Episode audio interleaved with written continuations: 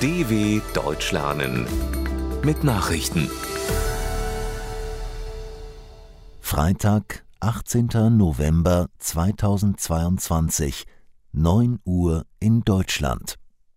Proteste zum Auftakt des APEC-Gipfels in Thailand. Beim Gipfel der Staaten der Asiatisch-Pazifischen Wirtschaftsgemeinschaft APEC in Bangkok ist es zu Protesten gekommen. In der Nähe des Tagungsortes am Demokratiedenkmal im Zentrum der Metropole stießen wütende Demonstranten mit der Polizei zusammen.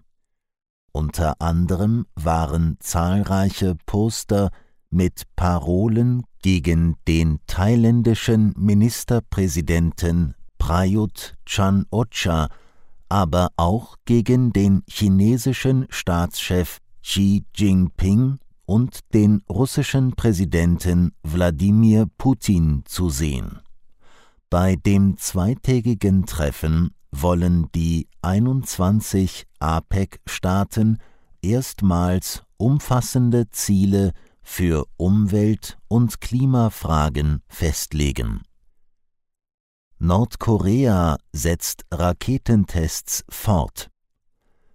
Nordkorea hat laut Angaben des südkoreanischen Militärs offenbar wieder eine atomwaffenfähige Rakete in Richtung des japanischen Meers abgefeuert.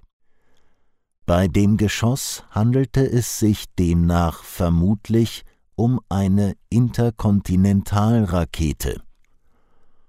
UN-Resolutionen verbieten der selbsterklärten Atommacht Nordkorea die Erprobung von ballistischen Raketen jeglicher Reichweite, die je nach Bauart einen oder mehrere atomare Gefechtsköpfe tragen können. Südkoreas Militär geht davon aus, dass das abgeschottete Nachbarland zuletzt Anfang November eine Interkontinentalrakete getestet hat. IAEA verabschiedet dritte Resolution gegen Russland. Die Internationale Atomenergiebehörde IAEA hat eine neue Resolution gegen Russland wegen dessen Vorgehen gegen Atomanlagen in der Ukraine verabschiedet. Darin werde Moskau dazu aufgerufen, sofort seine Soldaten und anderes Personal vom Atomkraftwerk Saporischschja abzuziehen, erklärte der IAEA-Gouverneursrat. Zudem solle Russland alle Aktionen gegen und auf das Kraftwerk und alle anderen Nuklearanlagen in der Ukraine beenden, hieß es. Die Resolution wurde laut Diplomaten von 24 Staaten unterstützt. China und Russland stimmten dagegen. Es ist die dritte IAEA-Resolution gegen Russland seit Beginn des Krieges. US-Demokratin Pelosi gibt Führungsposten ab. Die Vorsitzende des US-Repräsentantenhauses Nancy Pelosi will nicht erneut als Fraktionsvorsitzende der Demokraten in der Kongresskammer kandidieren. Es sei an der Zeit, dass eine neue Generation die Fraktion führe, sagte die 82-Jährige bei einer Parlamentssitzung in Washington. Ihr Abgeordnetenmandat wolle sie aber behalten. Pelosi hat als Vorsitzende des Repräsentantenhauses noch das dritthöchste politische Amt in den USA inne. Die Demokraten hatten bei den Midterms in der vergangenen Woche die Mehrheit im Repräsentantenhaus verloren und müssen damit auch den Vorsitz der Kammer abgeben. Zahlreiche Tote bei Brand im Gazastreifen. Mehr als 20 Menschen, darunter mehrere Kinder, sind bei dem Großbrand in einem Wohngebäude im Lager Jabalia im Gazastreifen ums Leben gekommen.